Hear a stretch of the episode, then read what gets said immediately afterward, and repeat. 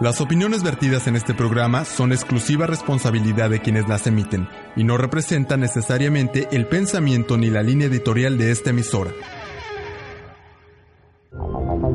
Vínculo de Emprendedores, un programa para impulsar y generar proyectos, Debate. entrevistas, Opinión. negocios.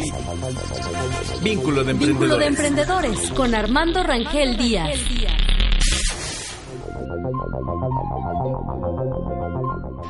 Buenos días amigos, les saluda Armando Rangel Díaz desde Cancún, Quintana Roo, el Caribe mexicano, una mañana de 27 grados centígrados, vamos ganando temperatura, la verdad.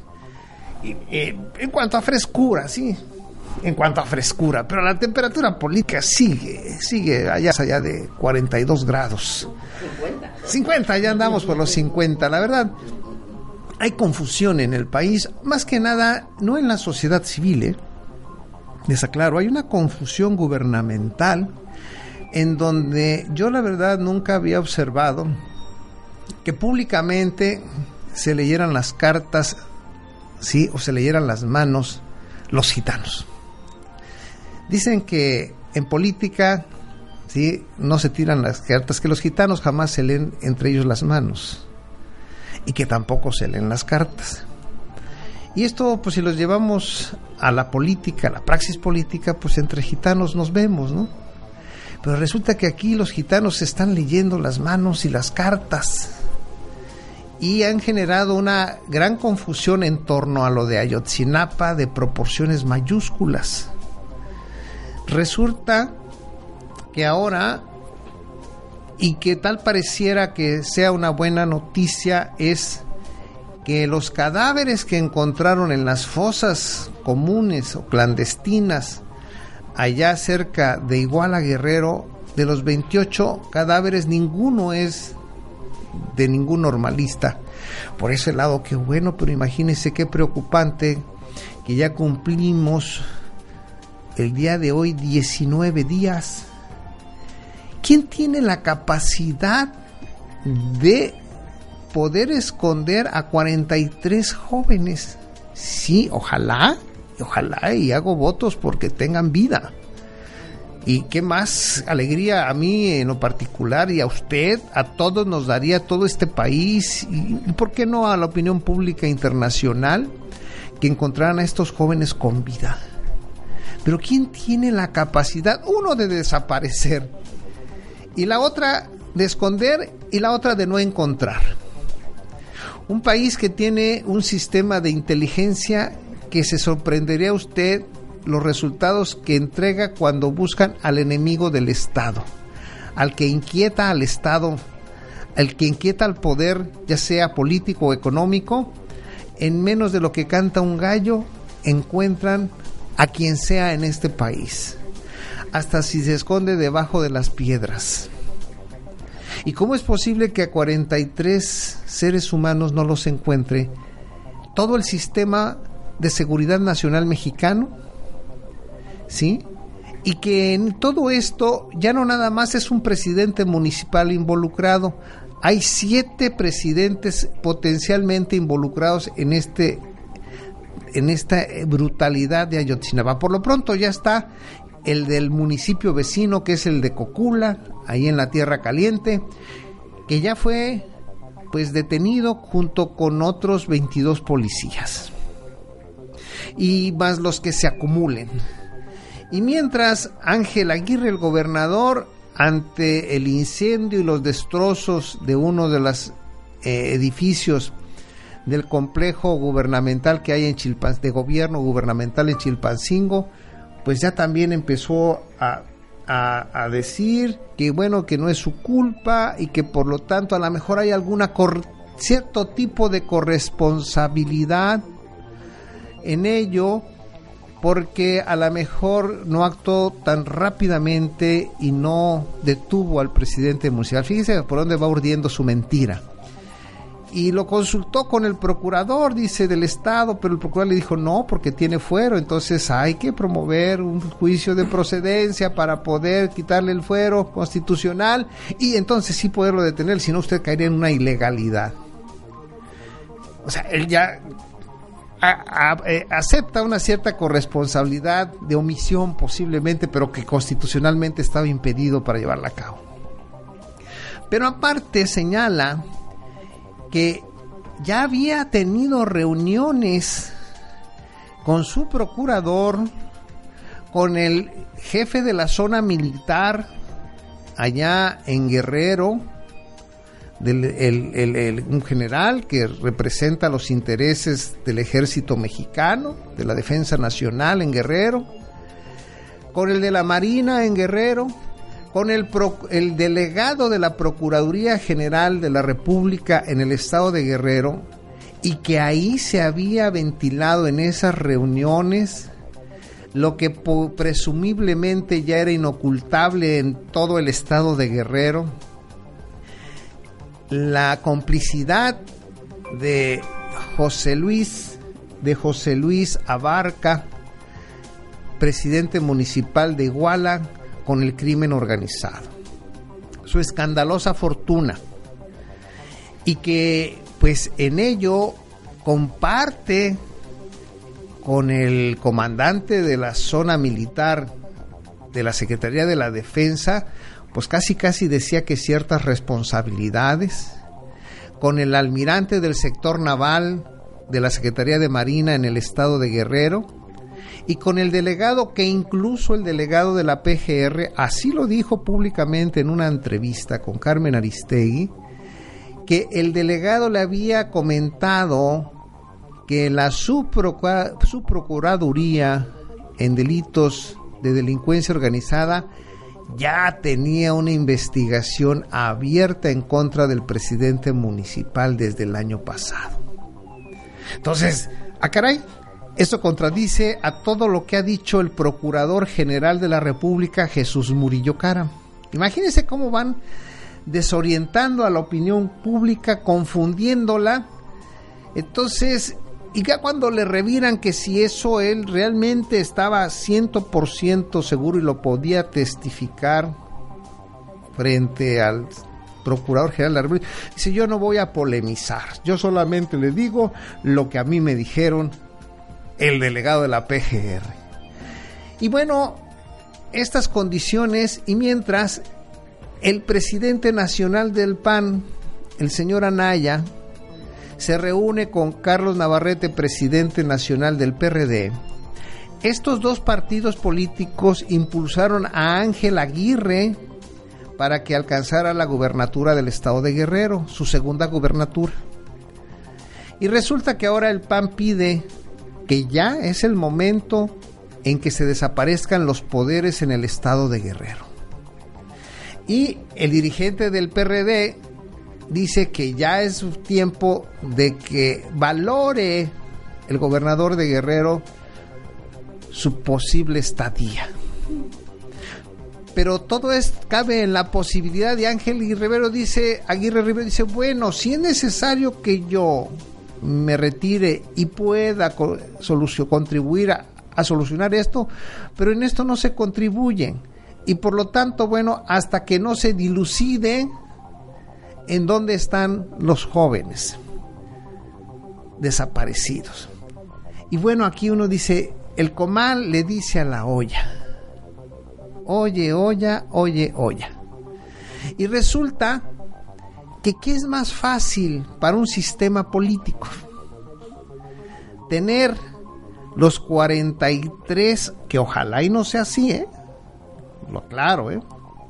que tenga para qué, eh, yo aquí voy a la, a la hipótesis, ¿qué es más fácil manejar a un sistema como estadística? ¿Las muertes o los desaparecidos?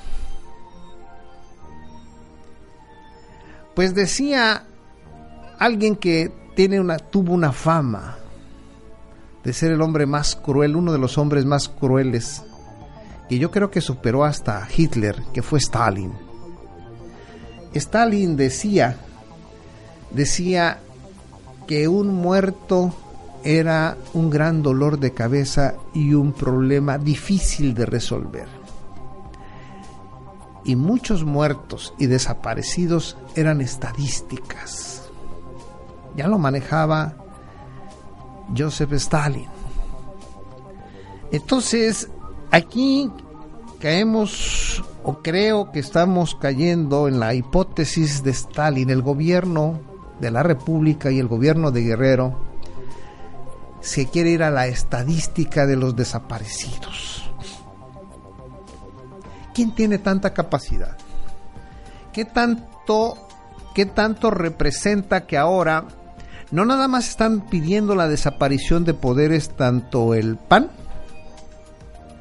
y que el PRD dice, bueno, ya lo que diga el, el gobernador, Ángel Aguirre, sino que ahora también piden la destitución de Jesús Murillo Caram, Procurador General de la República. Porque argumentan dos senadores del PAN, Javier Corral, y el coordinador de los senadores en el, en el Senado, que hay 20 peticiones o 20 señalamientos o 20 denuncias de presidentes municipales con una problemática similar a la de Iguala Guerrero. Yo no yo yo ahí sí que soy muy escéptico de que sean 20. Yo sí creo que sea la totalidad de los municipios que existen en este país de los 32 estados de la República que componen, incluido el Distrito Federal. O sea, aquí todo mundo quiere sacar provecho del dolor, no nada más de los familiares de los muchachos de Ayotzinapa, sino el dolor de todo un país. Y lo peor del caso es que nos quieren ver todavía la cara de tontos, que eso todavía es más inaceptable. ¿Sí? Que quieran que la inteligencia de 118 millones de mexicanos sea burlada una vez más con el manto total y absoluto de la impunidad y de una retórica absurda, llana y vil de los dos dirigentes de estos partidos políticos, que es de Acción Nacional y del PRD. La verdad es absurdo. Hasta ahorita el dirigente del PRI no ha dicho esta boca es mía. El dirigente del PRI nacional. Él se ha mantenido al margen, pero de los dos que han intervenido, la verdad que es lamentable saber que existan este tipo de dirigentes que quieren esquilmar el dolor de toda una nación para entonces no nada más obtener un espacio en la gubernatura del estado de Guerrero, sino que quieran también como anteriormente se les dio la oportunidad o en la alternancia en el poder de que ah, exista un procurador panista o perredista en un gobierno priista.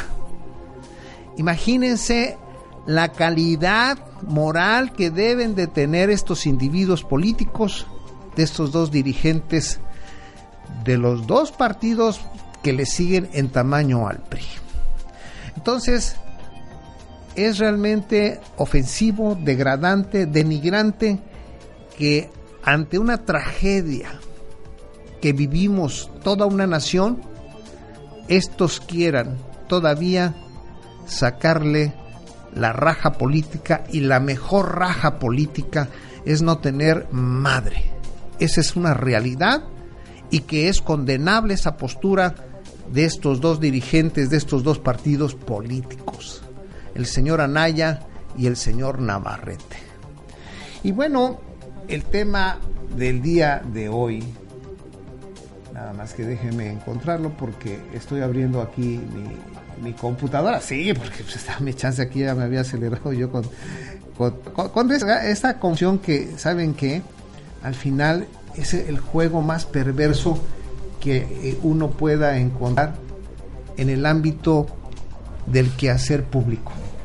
El que aderecen la confusión de tal forma en donde puedan jugar el juego de la bolita y el único que gana es aquel que tiene la capacidad de burlar la ingenuidad, ¿sí?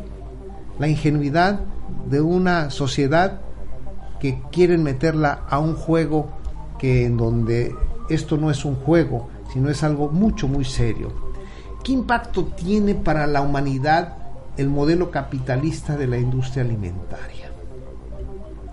¿Qué repercusiones tiene el que usted, la inseguridad alimentaria en cuanto a producción, en cuanto a calidad, en cuanto a distribución, en cuanto a costos,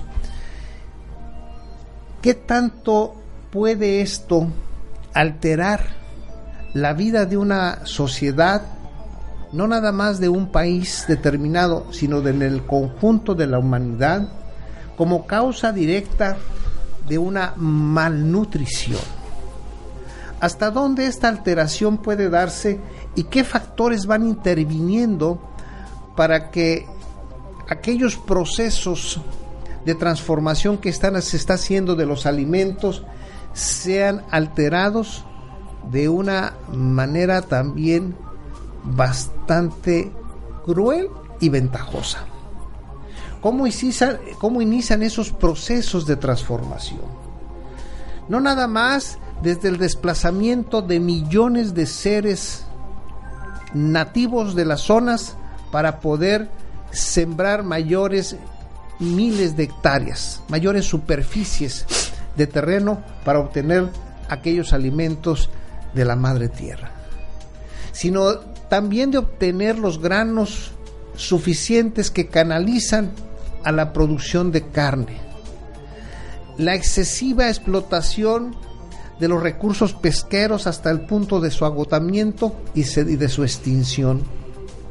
El, exceso de uso de aditivos y químicos en, los alimentos para darles color, olor, texturas.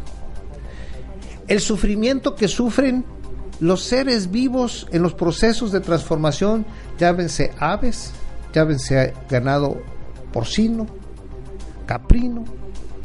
¿Qué es lo que está pasando en todos estos procesos? Que al final lo que usted está consumiendo día con día tiene toda una dosis de maldad y perversión.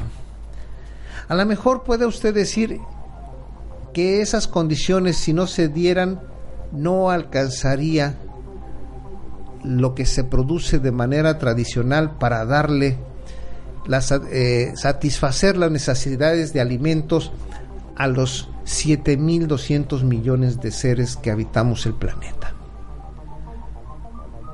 Para hablar de este tema, sí, yo le doy la bienvenida a la bióloga Reina Gil. Reina, buenos días. Buenos días, Armando. Buenos días al auditorio. Al biólogo Rubén Borao. Mi estimado Armando, un abrazo y un abrazo a todos los escuchas. La calidad y seguridad de los alimentos que estamos comiendo cada vez están más entredicho porque muchos de los que comemos, de lo que de la ingesta alimenticia, los nutrientes son cero nutrientes. Pero en contraprestación son alimentos que nos pueden dañar de manera irreversible nuestra salud. Ese es ese proceso. La otra es que las instancias gubernamentales toleran todos esos procesos y les dan un punto de máxima relevancia porque son cadenas productivas que están entrelazadas y que posiblemente, no posiblemente, están utilizando los desechos de muchos elementos de las partes vivas de la cadena productiva y los mezclan y sacan un subproducto que lo aderezan con químicos y los venden en las cadenas que todos conocemos a nivel internacional. Llámese salchicha, llámese, llámese salchicha. Los primordialmente embutidos, industrializados, industrializados. Porque ya existían los típicos, los anteriores, que bueno, eran hechos artesanalmente y sí también llevan partes eh, X, ¿no? Pero no la cantidad de químicos ni modificadores de nada que tienen hoy en día, ¿no? Entonces, independientemente de que muchos productos, muchos oleaginosas, son genéticamente ya modificados Incluso frutas. Una gran cantidad de frutas ya genéticamente son modificadas. Entonces, todo este componente ¿Qué impacto tiene este modelo capitalista de generar una producción masiva, pero con un desplazamiento masivo de personas del nivel más bajo de, de esos, socioeconómico de la población se está generando en el planeta. ¿Qué impacto tiene, Reina? ¿Cuál es tu apreciación? Bueno, que es eh, muy grave, muy grave por el hecho de producir masivamente. Han tenido que meter eh, una serie de químicos a los a los productos para que crezcan más en menor tiempo, sean este menos sensibles a los insectos, a las plagas, a las enfermedades, aunado a toda la serie de pesticidas, herbicidas, lombricidas y una serie de los IDAS que tienen un efecto bastante grave sobre el mismo alimento, porque ahora lo que quieren ver es que crezca, que sea más grandote y que tenga una buena vista, pero finalmente el contenido real del alimento tiene mucho que, que, decir, ¿no? O sea, realmente a la hora que se hace un análisis de muchos de estos productos no tienen el nivel que tendría las eh, especies o las semillas que fueron nativas. O sea, ese darles esa eh, estudios y, combinaciones genéticas para que las semillas y, las frutas sean más grandes, pues obviamente ha traído unas serias consecuencias en, el, en la calidad que tiene el producto. Y integrados todos estos pesticidas y, situaciones químicas, pues obviamente el nivel de calidad del alimento no ha sido, no es el más, el más esperado obviamente con consecuencias graves a la salud. No por algo decían que empezamos con el el nuevo el nuevo este milenio eh, con cuestiones de salud y de y de bienestar para la población, pero bienestar ¿por qué? Porque lo que estamos ingiriendo pues realmente no tiene la calidad la calidad que se espera. Obviamente esto se debe a que las los grandes potencias, las grandes eh, industrias que se dedican a la cuestión de alimentos lo que tratan es de producir más en menos tiempo y menor costo. Y eso es la consecuencia grave que tenemos en este momento de tener mucho alimento, pero no con la calidad que se espera. Ahora, pensando en la cuestión de la, de la, de la calidad de la tierra, déjame decirte que una tierra puede producir a lo largo del tiempo si tú le das una rotación adecuada y le, y le ingresas los nutrientes necesarios para que la tierra siga produciendo, pero eso tiene indudablemente un costo.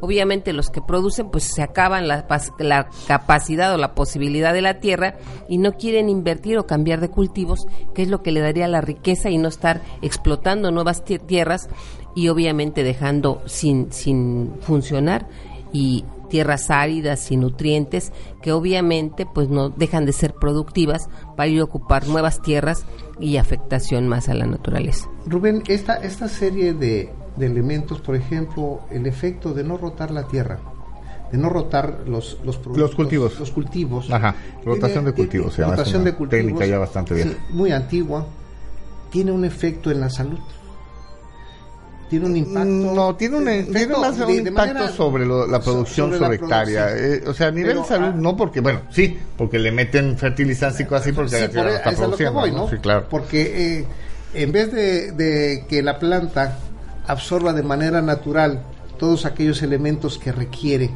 de manera natural, de manera artificial, tú lo estás eh, supliendo ese, ese aspecto. Con productos sintéticos. Con productos sintéticos. Entonces, eso tiene, obviamente, un efecto muy grande. En la salud de las personas. Claro, eso es definitivo y más una acumulación de nuestros tejidos grasos y todo eso.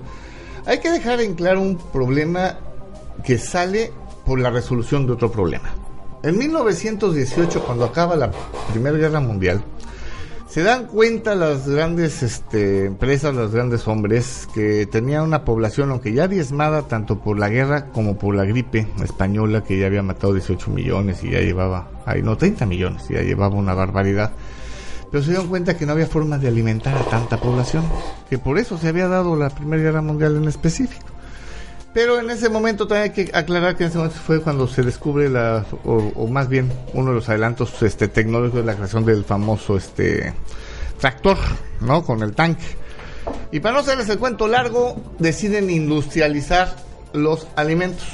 Y deciden crear alimentos industrializados cueste lo que cueste. Empieza la investigación de los productos químicos sintetizados, primordialmente derivados de los petróleo, porque eran cosas que salían de los principios de la refinación. Se producían gasolinas y todo el asbesto, todos los TARS que les llaman todas las todas esas, decían, ¿qué hacemos con él? Y empiezan a sintetizar fosfatos y empiezan a sintetizar otras cosas que servían para la tierra. Bueno, que en ese momento ellos hacían la prueba y mira qué bonitas lechugas, mira qué bonitas. Lo que a nadie se le ocurrió fue crear un estudio bromatológico de esos productos para compararlos con los anteriores y darse cuenta que lo que hacían era tal vez más grandes, pero con menos nutrientes y ya con ciertos contaminantes. A eso se le, se, se le suma el hecho de que empiezan a hacer monocultivos extensivos gigantescos ¿Qué es lo que pasa en Estados Unidos todavía a la fecha o en Rusia, no? Que ves unos campos impresionantemente largos y largos y largos de trigo. Ya están. Y la tierra se la están echando. Entonces, ¿qué pasa? Pues empiezan a echarles productos químicos, productos químicos, productos químicos para mantener eh, los nutrientes en esa tierra el único problema que nos ocurre, y estoy hablando de pura cuestión química, ni siquiera he tocado la cuestión genética, pero vamos a de pura cuestión química. El único problema es que le metemos químicos a nivel fertilizantes, químicos a nivel control de plagas. Bueno, hoy en día químico hasta en el lavado de las frutas, verduras y otras cosas más, y esas cosas quedan pegadas en las pieles y bla, bla, bla. El único asunto es que todos esos químicos terminan dentro de nosotros.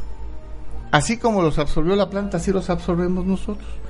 Y yo no he visto todavía que tengamos este leones que nos coman, nada, porque si no ahí seguiría la cadena. Entonces, al final de cuentas, nosotros seguimos acumulando esos químicos en nuestro tejido adiposo, en nuestra piel, en nuestros órganos internos, el hígado primordialmente, y nos van deteriorando y afectando. Hoy por hoy puedo decirles que uno de los causales, y ya está más que demostrado, de, las grandes epidemias, porque es una epidemia la del cáncer de diferentes órganos, primordialmente colon, intestino, hígado, páncreas, estómago, ha sido por esa acumulación de esos químicos. Ya lo saben. Pero ¿qué van a hacer? Van a destruir una industria alimenticia, industrial, o sea, gigantesca por el simple hecho, ay, se está muriendo la gente. No, a esta gente les vale gorro. Y entonces tú lees las revistas, ay, es lo único bueno para lo que sirven estas revistas sociales, ¿no? El Hola y Cosmopolitan, todo eso. Te das cuenta que esta gente, las esposas, los hijos y todo eso, de esta gente poderosa, de los dueños de las industrias farmacéuticas, de las alimenticias, de, los directivos, etcétera, y te lo marcan. Son tan sanos que comen alimentos orgánicos. Cuando una persona persona que se dedica a, la alimentación no consume sus propios productos, pues ¿qué les da a entender, señores? O sea, eh, pongámonos a pensar, ¿no? Ay, te vendo estas, estas zanahorias, mira que están buenísimas, súper saludables. Oye, ¿tú consumes? No, yo consumo zanahorias, aquí que hago en mi huertito.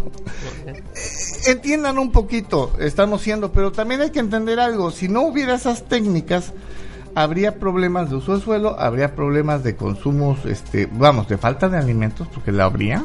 Está más que hecho el estudio, somos 7 mil millones de habitantes más. Y para alimentar toda esa bola, hay que producir mucho. Entonces la única forma que le ven es el industrializado. Y ahí ahorita nada más toqué el tema muy someramente de la cuestión de agricultura. No he tocado la pecuaria, no he tocado nada, ni la industrialización, como tú decías, de los productos cárnicos, que es donde se meten 20 mil cosas. Pero de pura entrada, así, de purita entrada, desde 1918 estamos vendidos con el diablo, que en este caso es la producción masiva de alimentos. Y bueno, y esto eh, al final nos pone en una situación en donde ha quedado demostrado la incapacidad que tiene este modelo capitalista para podernos darlo la seguridad alimentaria. Lo que sí está demostrado es que no se produce lo que realmente la población requiere, ¿sí? Y todo lo contrario, nada más están asegurando los, los grandes beneficios al capital invertido. Entonces, esta situación nos lleva a un acto que realmente, pues para mí en lo particular, no sé, para la audiencia, para ustedes, es un acto realmente atentatorio contra la existencia eh, digna de todo ser vivo. Y todo ser vivo no nada más incluye a los seres humanos, ¿eh?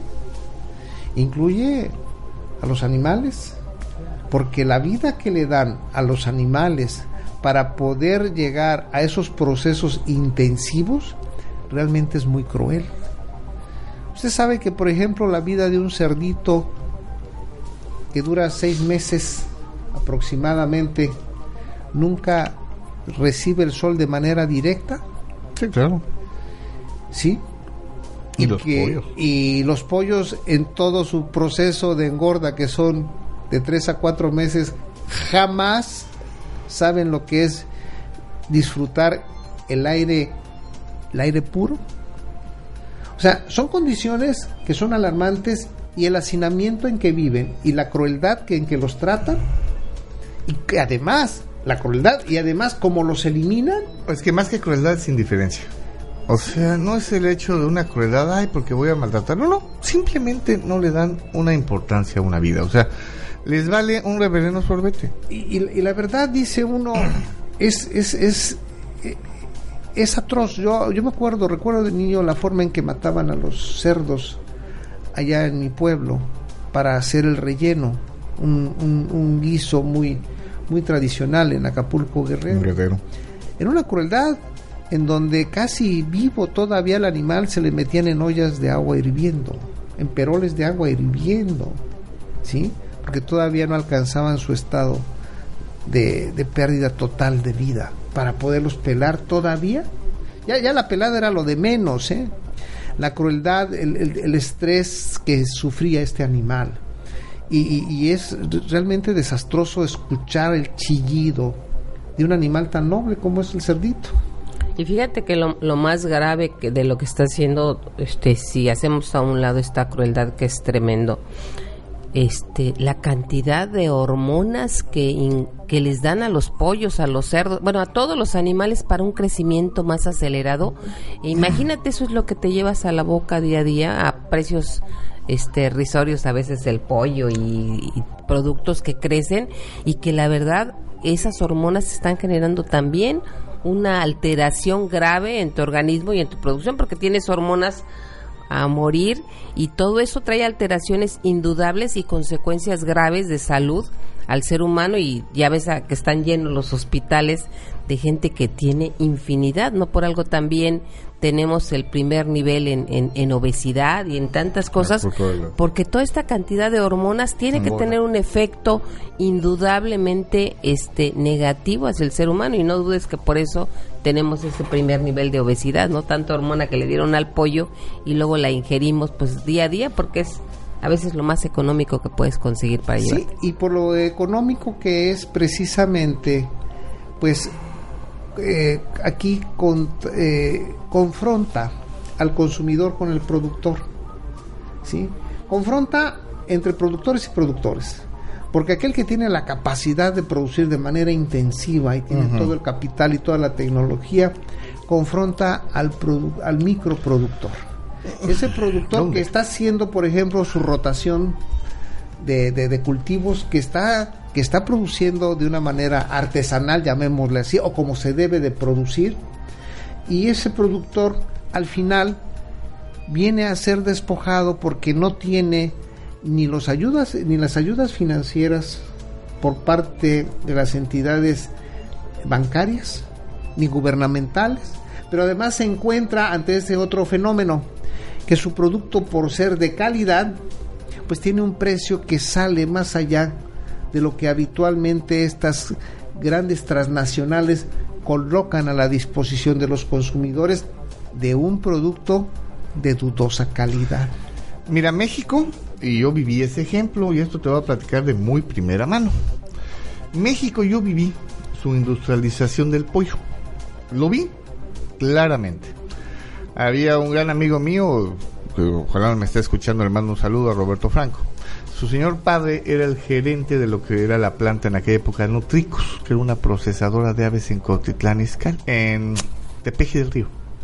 Bueno, para hacerte el cuento largo, esa empresa inició a ser una recopiladora. Ella tenía acuerdo con todos los pequeños productores de pollo de toda esa región de Gilotepec, Tepeji del Río, toda esa zona. ¿no? Donde se juntaban, donde se juntan tres estados precisamente, y le llevaban los pollos a esa planta procesadora, ellos, ellos les pagaban por peso por camión, o sea, era una balanza mejor perfectamente que llegaban, llegaban los camiones llenos de pollos, pesaban el camión y cuando salía el camión, lo volvían a pesar y les pagaban la diferencia. Bueno, para no hacerles el cuento largo, se les compraba a esos pequeños productores y los pe- pequeños productores iban creciendo y mantenían, pero eran pollos curiosamente libres que les llamaban, Ajá. de, de, de corral. Sí. Entonces tenían pues la alimentación normal, algunos ya les empezaban a dar la gallinacia que en aquella época apareció y bla bla. ¿Qué fue lo que pasó? Esa empresa Nutricos fue terminada o fue comprada por Pilgrim's Price, una empresa en, este, transnacional. Y esa mandó a la burger a todos los pequeños productores, así es, de un día a otro, y montó sus grandes plantas de cultivo, o, en este caso de, de crecimiento de, producción pro- de producción de intensiva. pollo. Sí, intensiva. Adiós a los productores pequeños, ma- mató de hambre a cantidad de gente y los dejó con instalaciones y los dejó con pues, poco mucho jaulas o cosas así. Y al final de cuentas inició la industrialización completa de esos pollos. Bueno, quiero comentarles que Pilgrim Pride en, sí como tal pues terminó fusionándose y hoy en día ya el gran más, monstruo del mercado es Ba- Bachoco que al final de cuentas es el que terminó comprando todas esas procesadoras de aves. Hoy por hoy te puedo decir que en México, como decía la bióloga, y tengo que darle la razón, eh, la producción de pollo es económica, o sea, el pollo es una de las carnes más económicas que existen. Si uno quiere consumir carne durante el, eh, su día o su, o su semana, pues se va sobre el pollo porque es lo más económico. El único problema es que para hacerlo económico es como dicen, hay que hacerlos crecer y engordar porque todo se vende por peso en base a hormonas y productos químicos.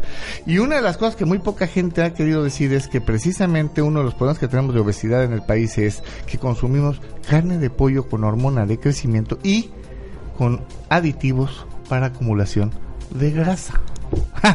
Entonces, no es que uno no haga ejercicio, no es que uno traje pura fritanga, Pues sino es- que aparte nos clavan aditivos para acumulación de grasa. Y, y ahí viene el otro negocio este eh, alternativo, ¿sí? La venta de los productos milagro, ¿sí? Ah, bueno, bueno. sí. reductores de grasa. Ahí vienen, ahí, ahí- ahí vienen las liposucciones, Ah, bueno, ahí eso, ya es vienen una cuestión este, Sí, médica. Sí, sea, esa es lo que. o sea, Esa hay, sí muchas, existe. hay muchas industrias Sí, que secundarias. se generan secundarias con todas estas barbaridades que hacen. que porque tú vas y tú dices, oye, ¿por qué no bajo de peso? Si yo estoy caminando 6, 7 kilómetros diarios. Sí, pero estás tragando pollo con hormonas, cerdo con carne, sí, carne de res con Todo, hormonas, todo tiene hormonas. todo. Tiene hormonas. Una rebanada de jamón, que aparte es puro químico ya. Una cantidad impresionante de hormonas que no tienen idea. Entonces, pues todos nos vamos inflando. Así es. ¿Y por qué los chinitos y japoneses siguen conservando su esbeltez? Bueno, ahí es el bajo consumo en un momento sí de cárnicos, un bajo consumo de ese tipo de cosas, un alto consumo de verdura, pero ya no les deas tanto, ¿eh? porque también fríen mucho y utilizan muchos aceites de coco, aceites de, de- de otros tipos de sorgo y todo eso que también no creas también causan este gordura. Pero son los países que son más esbeltos. Sí, sí, pero hay, hay Claro, ya-. Pero hay que ver una, hay uno, hay una genética por parte de su misma este raza. Eh, no tienen una base para guardar eh, grasas como nosotros, que quieras o no tenemos mezclas mucho de la zona norte, que es de las zonas frías, y por eso acumulamos grasas. Hay que recordar que nuestra evolución, o la evolución, aunque mucha gente me diga que no, en las razas existe, y hay cuestiones, hay razas que están preparadas para fríos, y entonces tienen que acumular grasas para esos inviernos. Pues imagina, llegan los chingados españoles y nosotros somos del trópico. Exactamente, o sea, cuando tú ves, eh, bueno, hay que ser realistas. Bueno, por eso. El, el mexicano, el, el realmente eh, americano, el, el del continente, ¿no? El- la gente indígena, indígena El de aquí. autóctono de aquí es El esbelto. autóctono es esbelto. ¿Por qué? Porque era una zona, este, ¿cómo se llama? Era una zona tropical, una zona, una zona donde no tenía esas diferenciaciones de estaciones. Entonces no necesitas acumular grasa ni lo hacían ni nada de eso. Pero te llegan los vikingos, te llegan los godos, que hasta por su nombre lo dicen, ¿verdad? O te llegan los, o sea, los godos, los españoles, todo eso, que llegaban de una zona que es más fría y que sí acumulan grasa y que tiene una genética de acumulación de grasa. Pero- Se mezclan, porque hasta por eso los españoles fueron querendones, no fue como los americanos que llegaron y eliminaron todo. Aquí los españoles sí hicieron las mezclas, aquí dijeron de aquí soy. Y entonces, ¿qué ocurre? Que marcan una mezcla que tendemos a engordar.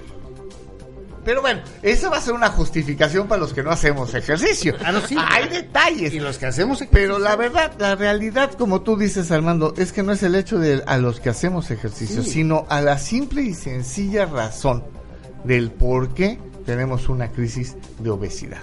Y eso es por toda la cantidad de aditivos de acumulación de grasa que tragamos y tragamos y tragamos. Vamos a escuchar una cápsula que nuestra compañera Mariana nos hará a favor de instalar, que es la especulación alimentaria a causa del hambre en el mundo. Adelante. Demográfico, unos 78,5 millones al año. También el nivel de reservas almacenadas. En el caso de los cereales en particular, era el más bajo en 30 años. Además, en los países emergentes aumentó considerablemente la demanda de alimentos. Hay que tener en cuenta la presión sobre el mercado de materias primas que a principios de la década de 2000 despertaron el interés de los especuladores. La bolsa de Chicago, donde se fijan los precios mundiales, se convirtió en el nuevo Eldorado. La entrada masiva de inversores empujó aún más al sistema hacia la crisis. Entre 2000 y 2007, la cantidad de capital especulativo invertido en productos agrícolas básicos, también llamados materias primas blandas, ha pasado de 5.000 millones de dólares a 175.000 millones. Devlin Kuyek es investigador en GREN, una ONG que defiende a los pequeños agricultores y la biodiversidad. A finales de 2008, un informe de la ONG revela el alcance de la fiebre por hacerse con tierras de cultivo y denuncia los peligros. Tal cantidad de dinero puede tener un importante impacto sobre los precios de los alimentos y generar todo tipo de volatilidad. No olvide que apuestan tanto a largo como a corto plazo, que especulan con el precio de los alimentos y eso influye en los mismos. El mercado de materias primas está fuera de control y la seguridad alimentaria de los países que dependen de las importaciones ya no está garantizada. Los países pobres no fueron los únicos que sufrieron la crisis de 2008. Algunos países ricos como Japón, Corea y los países del Golfo tampoco pudieron rellenar sus despensas. El dinero ya no podía hacer nada. Para ellos, la solución más obvia era ir a países con tierras cultivables y ocuparse ellos mismos de cultivar lo que necesitaran, Corea del Sur, en Madagascar, y hacer planes para invertir en el extranjero, para producir alimentos en otros países y traerse la cosecha a su país. La idea principal era no depender del mercado internacional de productos alimentarios. Gracias a la ayuda tecnológica occidental, al agua del subsuelo y sobre todo al dinero del petróleo, ha llegado incluso a cultivar trigo en pleno desierto. Arabia Saudí ha llevado a cabo una ambiciosa política de desarrollo agrícola. El doctor Fahad bin Abdulrahman Balgunaim es el ministro de Agricultura del Reino de Arabia Saudí. Como resultado de este esfuerzo, Vamos a ir a una pausa y volvemos a Vínculo de Emprendedores desde Cancún, Quintana Roo, el Caribe mexicano, con el biólogo Rubén Borao y la bióloga Reina Gil. Volvemos.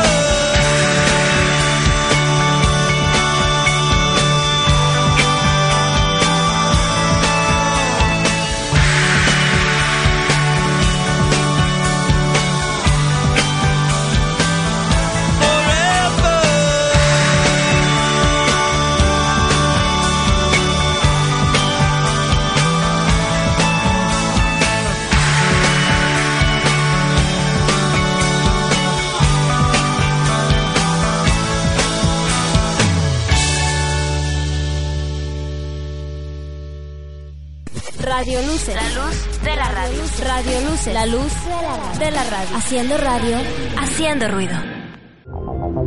Vínculo de Emprendedores, un programa para impulsar y generar proyectos, Debate. entrevistas. Opinión. negocios. Vínculo de Vínculo de emprendedores. Emprendedores con Armando Rangel Díaz.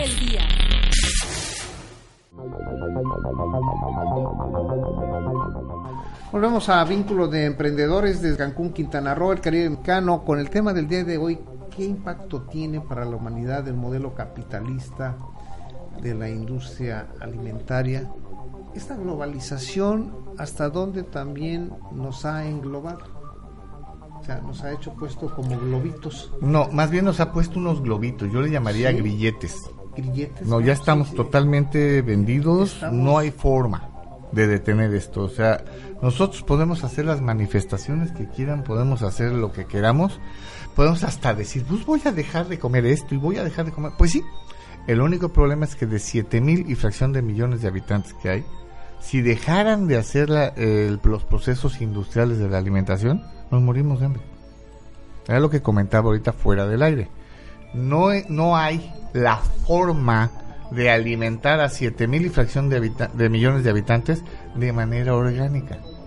No hay. No, o sea, se hace el cálculo de tierras cultivables, se hace el cálculo de todo eso, la producción por hectárea, ta, ta, ta, siguiendo las, las cuestiones este, tradicionales como rotación de cultivo, todo. No sale. No sale, o sea, no hay forma de alimentarlos. Vamos a ir consumiendo más y más, que de por sí ya lo hacemos a un ritmo bastante acelerado. Tierras de selvas, tierras que son Pero, naturales. A ver, a ver, hay, aquí hay, hay algo que, que definitivamente se ha dejado por un lado. Se ha dejado por un lado la creatividad y el ingenio del ser humano. Ve, en las, en las grandes guerras, en los grandes desastres hemos visto cómo la humanidad ha podido sobrevivir. Los avances se dan, Sí. curiosamente los Entonces- mejores avances de la ciencia se dan en las guerras. se dan en las guerras. Pero hemos observado que este mundo capitalista nos ha vendido la idea de un gran confort. Un confort que al fin y al cabo es muy costoso por donde lo queramos observar. Costoso en el sentido porque a lo mejor no hemos alentado ¿sí? el interés en nuestras actuales y futuras generaciones de poder producir nuestros propios alimentos. Ok, me estás hablando del huerto familiar. Por eso, anteriormente yo recuerdo que en casa de niño se producían cebollas, jitomates y chiles. Pues eh, volvemos a tocar el tema, es huerto familiar, Familiar. o sea, vas a poder producir ese tipo de cosas, tus en- colecitas, tu lechuga, tal vez tus zanahorias, en espacios papitas. re- reducidos, Así es, sí, espérame. Pero eso no te va a dar, por ejemplo, para un producto súper básico que usa el hombre, que es el trigo. Bueno, pero O el maíz. Sí, no, no, pero espérame. En el trigo y el maíz, ¿sí? Eh, eh, ahí hay algo que definitivamente no se ha podido lograr porque hay otros productos más allá del trigo y el maíz, como es el amaranto, ¿sí?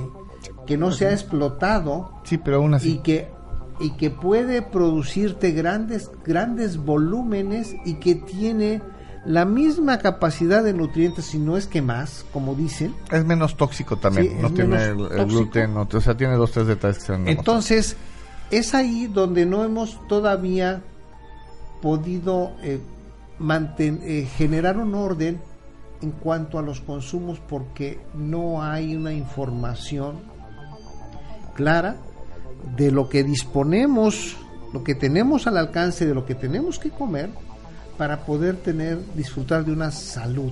Sí, pero aún así, todas las semillas harinables, entiéndeme, todas las semillas harinables son pequeñas, tienen que ser cultivadas extensivamente para que sean productivas. pero no forzosamente tenemos que consumir. Ojo, porque aquí lo que consumimos en los porcentajes, Rubén, hay mayor eh, recursos harinables que consumos vegetales. Entonces, Se van por el carbohidrato. Se van por el carbohidrato más fácil. es lo Sí. más fácil. Es, es, es- es- es- ahora sí que es lo más fácil de consumir. Y, te da la energía de momento porque de- es carbohidrato. de- que es de momento, pero al final del día te sientes agotado, te sientes No, y te hace débil, daño, ¿eh? y porque además, pues, la hace- gente no lo sabe, pero el pan es tóxico. Sí, entonces, entonces si, si la propia harina la dejas encerrada, es un explosivo. Bueno, en polvo sí es peligrosísima. Peligrosísima. Una que se llena de insectos, ¿no? Aparte, no, no, no, pero es explosivo. Es en el sentido de explosivo. Tú le pones un cerillo en, una, en un silo de, de harinas De- de y harina, ¡voilá! eh, eh, pero vuela. Es impresionante. Y no estamos dando malas, eh, digo, eh, No demos malas ideas. No demos malas ideas. Entonces, porque esa cultura ha permeado. Mira, ¿sí? mira, este Armando, yo creo que muchas personas saben lo que deben de comer, no, no por algo te dicen cuántas calorías tienes que tomar al día. Sin embargo, no todas las personas tienen la posibilidad de hacer una producción de este tipo, porque imagínate en los hacinamientos en los que se vive en las ciudades, ¿quién tendría la posibilidad de ver esto que es donde tenemos el mayor número de población en las grandes ciudades donde los espacios son mínimos para una pensar en una posibilidad de este tipo? El producir lo mínimo indispensable o lo básico para alguna familia, pues es, es como un poquito complejo, ¿no? Ahora, la situación de qué debemos de comer de calorías al día, pues muchos lo sabemos y si no se puede consultar en internet y si no las los, las cuestiones médicas te lo dicen. Sin embargo, la gente se va a qué? A lo más cómodo, a lo más barato, a lo más a lo que les pueda dar el alimento, porque tú dime si hay, hay 60 millones, 6 mil millones de personas en pobreza, extrema pobreza y, y todas las categorías de, de, de baja nutrición y baja posibilidad económica, pues ¿qué van a poder comer con un dólar, dos dólares, tres dólares? O sea, realmente se vuelve imposible y lo que quiere la gente es comer lo que sea con tal de quitarse el Mira, hambre. ¿no? Reina, la otra vez me encontré aquí con Rubén que frecuentemente vamos a hacer nuestras labores Así cotidianas Sí, que sí, sí. debemos de hacer como hombres al súper. Pero somos los cazadores, güey, Sí, aquí, ¿no? somos los casados. Y yo lo encuentro frecuentemente en el súper. Entonces, yo me encontré ahí una maquinita que, que, que fui porque ese día me dijeron que le iban y, y había una demostración ahí en, esta en este súper y la verdad quedé maravillado que esta maquinita aprovecha de manera integral todo lo el producto que tú le pones ahí y lo licúa a una velocidad de lo que alcanza el motor de un avión. Tú aprovechas, metes una manzana y nada que le vas a quitar la semilla con toda y semilla y con todo y rabito lo muele. Metes uvas, metes espinacas y te queda un extracto exquisito. A mí me dieron a probar tres vasitos, ¿eh? Y sabes que no tenía hambre. Eso fue al mediodía, como a las 12 del día. 11 de la mañana, algo así. Al mediodía yo no tenía hambre.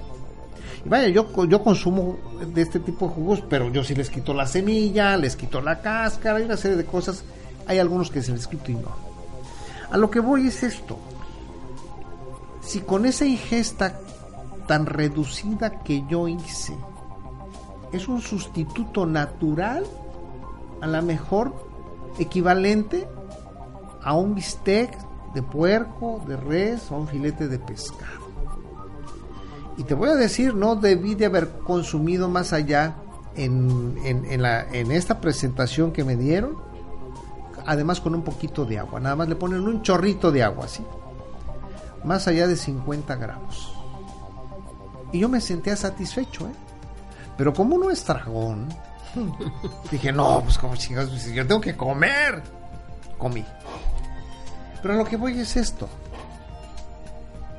En tu casa se pueden producir espinacas, acelgas. Híjole, te voy a, te voy a hacer una pregunta que te va a afectar, ¿eh? ¿No? ¿Cuánto costaba ese aparatito? Ah, bueno, el aparatito cuesta 5.700 pesos. Ajá, Ah, es todavía lo te lo dan a tres espera, pagos, ¿eh? No, no, espérame, sí, eh, que a 12 meses. Ese aparatito, ese aparatito en el ánimo de que aquí viene lo que es el tema que estamos tocando. Es un, ani- es, es, un, es un aparato que posiblemente tenga un beneficio colectivo. Yo sí creo que ese aparatito es un robo lo que están cobrando. Es un robo, es un Te está- atraco. no, te están cobrando, te están cobrando la, La investigación y la la, investigación y tecnología. todo eso. Hay que entender y vas a ver que dentro de 4 o 5 años que salga algo mejor te lo van a estar dejando en 800 pesos. Entonces, No, bueno, no, ese aparatito que es a lo que voy, que, que es ahí los grandes oligopolios y consorcios, porque esto todo es, es parte de todo un entramado de producción industrial alterno y colateral, paralelo, como le quieras llamar, de una industria alimenticia. Y esto, ¿sabes qué? Nos quita una oportunidad. Una oportunidad de decir, bueno, no tenemos tiempo, tenemos que ir a trabajar, pero con un extracto de este producto, yo satisfago mis necesidades alimenticias de mediodía. Es que aquí estás A lo mejor. Eh, no, pues estás estás co- incompatibilizando dos cosas. A ver, dime. Uno, ahorita acabas de decir, y si no tengo tiempo y me tengo que ir a trabajar y mejor me echo un... pues vamos a empezar a comer Soylent Green todos.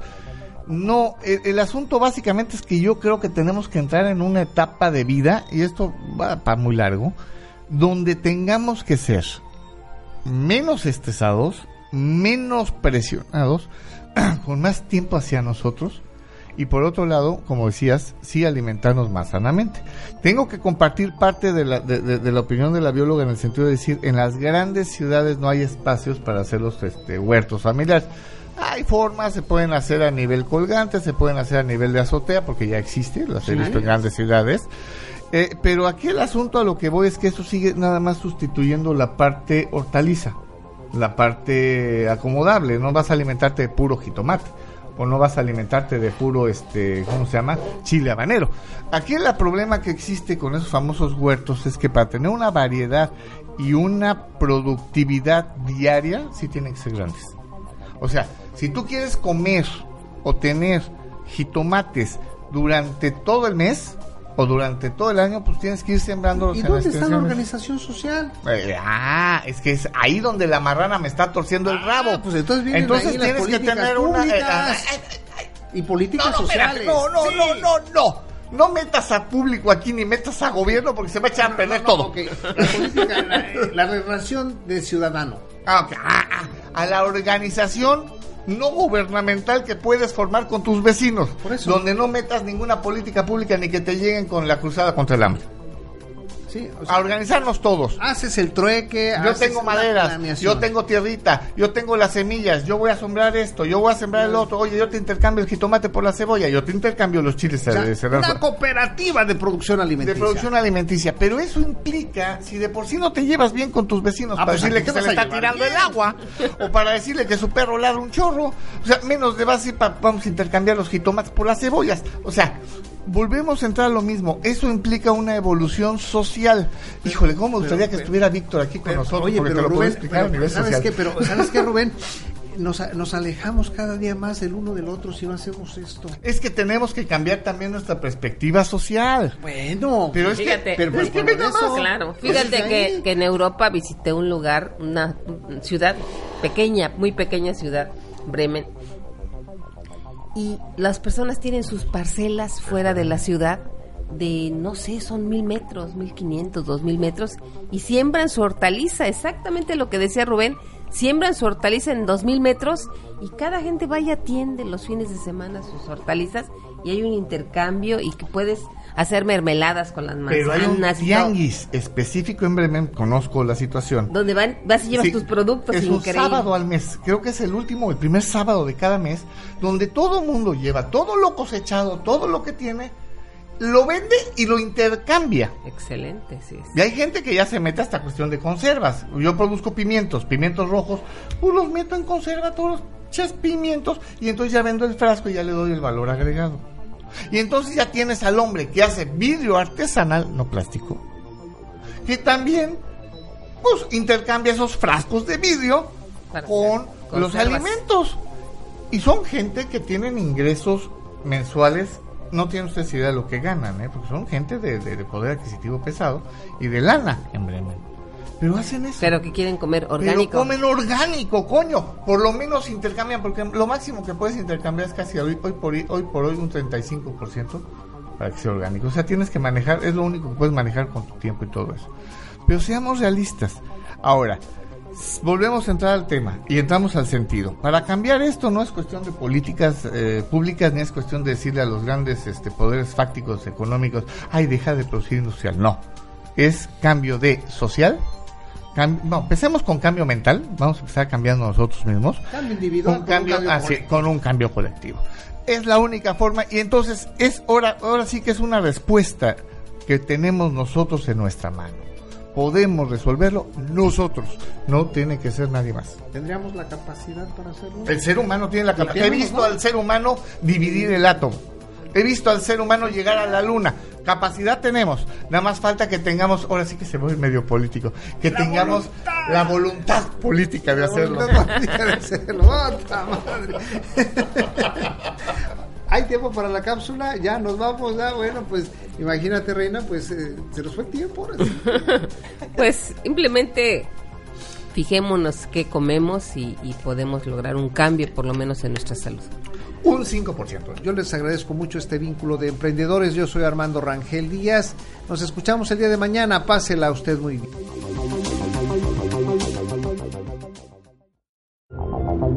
Vínculo de Emprendedores, un programa para impulsar y generar proyectos, Debate. entrevistas. Opinión. negocios. Vínculo de Vínculo de emprendedores. Emprendedores con Armando Rangel Díaz. Las opiniones vertidas en este programa son exclusiva responsabilidad de quienes las emiten y no representan necesariamente el pensamiento ni la línea editorial de esta emisora.